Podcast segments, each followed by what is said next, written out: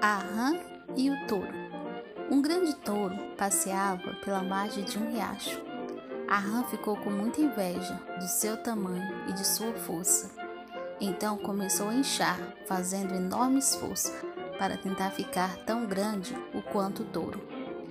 Perguntou às companheiras do riacho se estava do tamanho do touro, e elas responderam que não. A rã tornou inchar e inchar mas ainda assim não alcançou o tamanho do touro.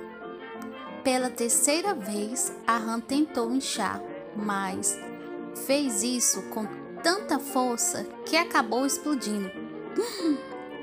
Por culpa de tanta inveja.